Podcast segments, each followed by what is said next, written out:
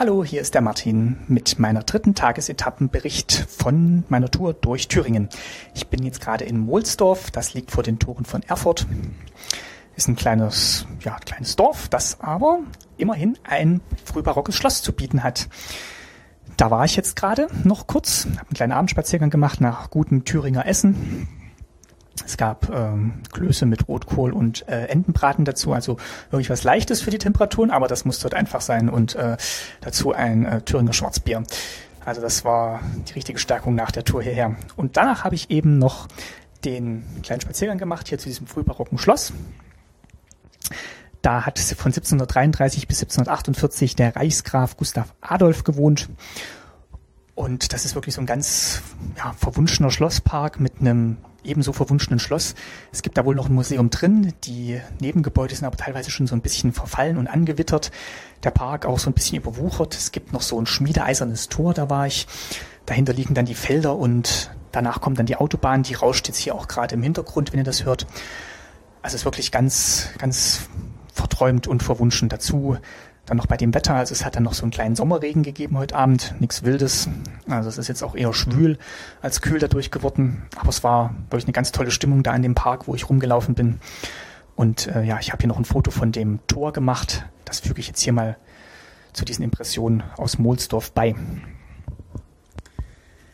Dann wollte ich mich noch bedanken beim Erik vom Kinocast. Der hat ja, meine kleine Sommerberichterstattung auf der Wandzeitung heute bei Facebook empfohlen. Da wurde nach tollen Orten in Thüringen gefragt und er hat dann einfach mal meine Sommertour damit in die Waagschale geworfen. Also vielen Dank, Erik. Ähm, wer sich erinnert, der Erik war ja auch schon mal zu Gast bei Staatsbürgerkunde und hat da über das Kino in der DDR gesprochen. Und ursprünglich kommt der Erik auch aus Gera. Das heißt, er wird bestimmt ganz genau zuhören, wenn ich dann am Samstag aus Gera berichte. Und äh, ja, da werde ich dann auch nochmal grüßen, aber er sei hier auch schon mal gegrüßt und ich wünsche ihm eine gute Fahrt morgen. Der ist auf dem Weg nach München morgen. Und da wird er dann unter anderem diesen Podcast hier hören. Also viele Grüße, Erik. Los ging es aber heute Morgen in Gotha. Da bin ich ja gestern Abend angekommen und dann noch so ein bisschen rumgelaufen und ja, heute Morgen aus der Tür getreten und es war direkt richtig sommerlich warm wieder. Also 26 Grad, glaube ich, schon um neun. Also wirklich ähm, Hochsommer, endlich. Richtig schön. Ähm, da ich aber bei dem Wetter jetzt nicht sofort losfahren wollte und eigentlich auch noch viel anzugucken hatte in Gotha, habe ich eben die Abfahrt auf den Nachmittag geschoben, auf den späten Nachmittag und war am Morgen erstmal in den kühlen Gemächern des Schlosses Friedenstein. Das überragt so den Marktplatz von Gotha und ist eigentlich so ein, eines der Highlights dort. Das Schloss wurde gebaut ähm, auch in den, äh, es ist auch ein Barockschloss. Und zwar wurde das gebaut von Ernst dem Frommen. Das war Ernst der Erste von Sachsen-Gotha und fertiggestellt wurde 1654. Der hat das Schloss ähm, bauen lassen, weil er hatte keins. Und, und hatte keins in den Ländereien, die er geerbt hatte. Durch eine Teilung der Ländereien fiel eben dieser Landstrich hier an ihn. Und ja, da hat er dann einfach ein Schloss gebraucht und das hat er sich hierher gebaut und es ist wirklich, äh, ja, ganz toll geworden. Drei Flügel und äh, schöne Parkanlage noch dazu. Ähm, also wirklich äh, ganz großartige Anlage, müsst ihr unbedingt angucken, wenn ihr hier seid. Mm, eine witzige Begebenheit ist vielleicht noch, dass das Haus, das hier geherrscht hat, das war ja das Haus von Sachsen-Gotha-Altenburg. Und äh, später hieß es dann aber nur noch ähm, Sachsen-Coburg und Gotha, wurde das dann umbenannt. Und Albert von Sachsen-Coburg und Gotha hat 1840 seine Cousine, also geheiratet. Das war Victoria.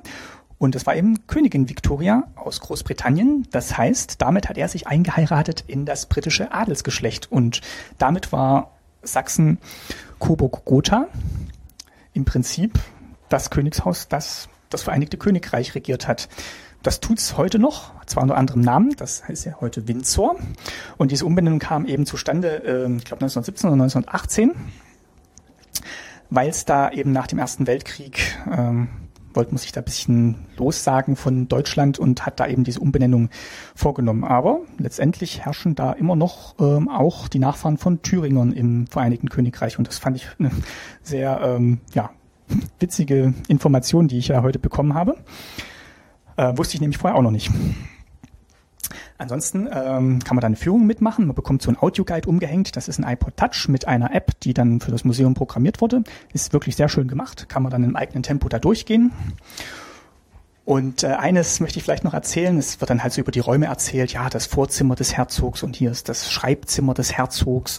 Und ähm, wird dann auch gesagt, ja, das dient jetzt auch weniger wirklich arbeitstechnischen Zwecken. Da standen zwar die Schreiber rum, aber in dem Vorzimmer zum Beispiel, das diente eigentlich nur dazu, ähm, ja, den Gästen eindrucksvoll zu zeigen, wer hier der Herrscher ist und wer der Herr im Haus ist. Also mit ganz toll verzierten Wänden und Decken und Fresken und Schnitzereien sollte einfach gezeigt werden, hier, ich habe Geld, ich kann mir das leisten und äh, sollte so ein bisschen Ehrfurcht bei den Gästen erzeugen. Und da mag man jetzt lächeln drüber, aber ich finde, das gibt's teilweise heute auch noch. Man muss ja nur mal in die großen Firmenzentralen von international tätigen Konzernen schauen, da gibt es dann auch immer so eine tolle Eingangslobby, wo dann erzählt wird, was so die letzten 100 oder 200 Jahre da äh, schon alles erreicht wurde. Und die Firmenhistorie wird dann so ein bisschen gezeigt.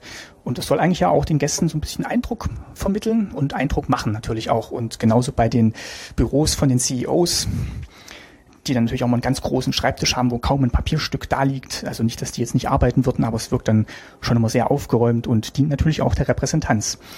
Ist jetzt natürlich nicht vergleichbar mit einem äh, mittelalterlichen Königsgeschlecht, das die Leibeigenen unterdrückt hat, aber zeigt eigentlich, dass diese Idee, dass Räume nicht immer nur praktischen Zwecken dienen, sondern wirklich auch zur Repräsentanz dienen können, dass sich die Idee eigentlich gehalten hat und äh, ja auch heute noch fortgeführt wird. Das eigentliche Highlight, weswegen ich ins Schloss Friedenstein gegangen bin, ist aber das Eckhof Theater. Das Eckhof Theater ist benannt nach Konrad Eckhoff. Der wurde geboren 1720 am 12.8. und ist gestorben am 16.06.1778, also ist nicht sehr alt geworden. Und das Theater wurde eröffnet vom ach, am 8.06.1774. Und da war er eben ja, Leiter des Theaters hat er auch ganz progressiv äh, dafür gesorgt, dass seine Schauspieler Angestellte sind beim ähm, bei Hofe und zwar jeder einzeln und nicht als Theatergruppe. Wollte auch eine Pensionskasse eigentlich einführen, dass bei Verdienstausfällen die Schauspieler versorgt sind. Das hat aber dann erst 100 Jahre später so richtig geklappt. Aber er war wirklich sehr progressiv. Er gilt auch als einer der ja, besten Schauspieler seiner Zeit. Hat so dieses realistische Element in die Schauspielkunst reingebracht hat sich ganz in seine Rollen reingelegt, hat dafür auch viel Lob unter anderem von Liszt bekommen.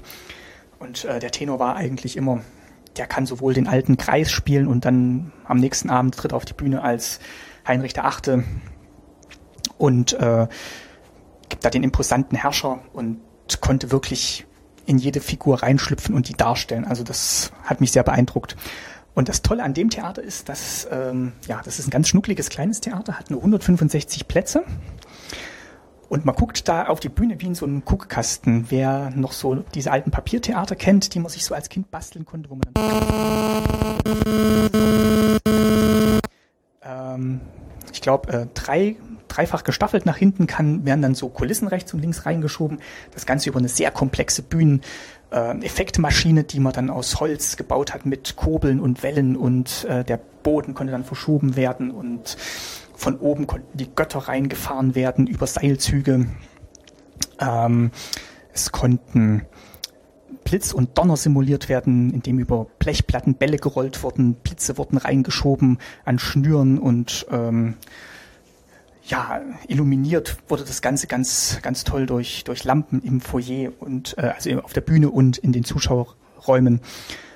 Also da war, da war wirklich Action geboten. Es ging dann weniger um die Handlung die hatte dann immer halt zum Inhalt, dass die Götter am Schluss einen Bezug hergestellt haben ähm, zum Königshaus, das da gerade geherrscht hat. Also die Handlung diente dann eher so der Selbstvergewisserung des gerade Herrschenden.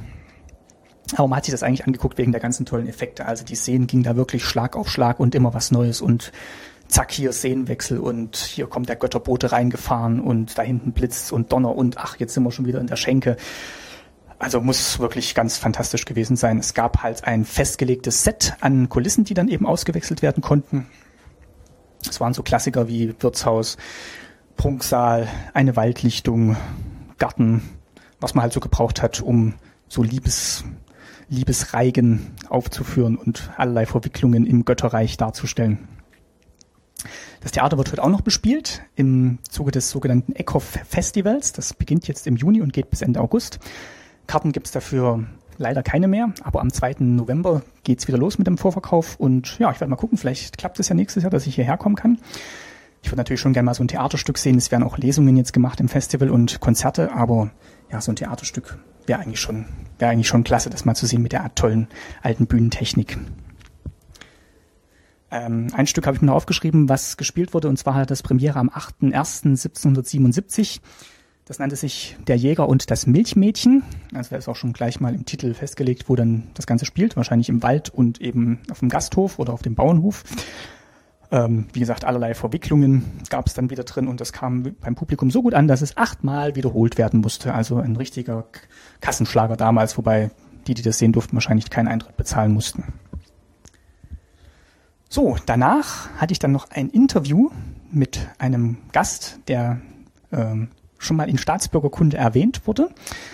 Ähm, nicht namentlich, aber wer, ich kann euch mal vielleicht verraten, Folge 3 könnt ihr nochmal anhören. Und in der übernächsten Folge werde ich dann das Interview mit ihm einspielen. Also ich verrate jetzt noch nicht, wer es ist, aber es war wirklich wieder ein tolles Interview, auch in einem ganz schönen Ort, wo wir es geführt haben. Einem sehr kühlen Ort, das fand ich auch besonders schön weil ja, draußen war es dann wirklich unerträglich heiß. Also jedes, jeder Schritt in der Sonne hat dann eigentlich, dann eigentlich schon die Schweißperlen zum Tropfen gebracht. Aber ja, das war auch eine schöne Nachmittagsbeschäftigung, bevor es dann eben mit dem Rad weiterging. Also könnt ihr euch drauf freuen. Neues Interview mit Staatsbürgerkunde. Und danach gegen halb fünf ging es dann los Richtung Mohlsdorf, also Richtung Erfurt. Und das war wieder eine ganz tolle Fahrt. Also ich habe die drei gleichen gesehen. Das sind ähm, drei Burgen, die auf verschiedenen Hügeln liegen. Und der Legende nach hat da der Blitz gleichzeitig in alle drei zur gleichen Zeit eingeschlagen. Einmal und deswegen die drei gleichen. Also das, die hat man gesehen. Es ging ein Stück an der Autobahn lang, das war jetzt nicht so toll, aber danach eben dieser Schlenker an allen drei Burgen vorbei.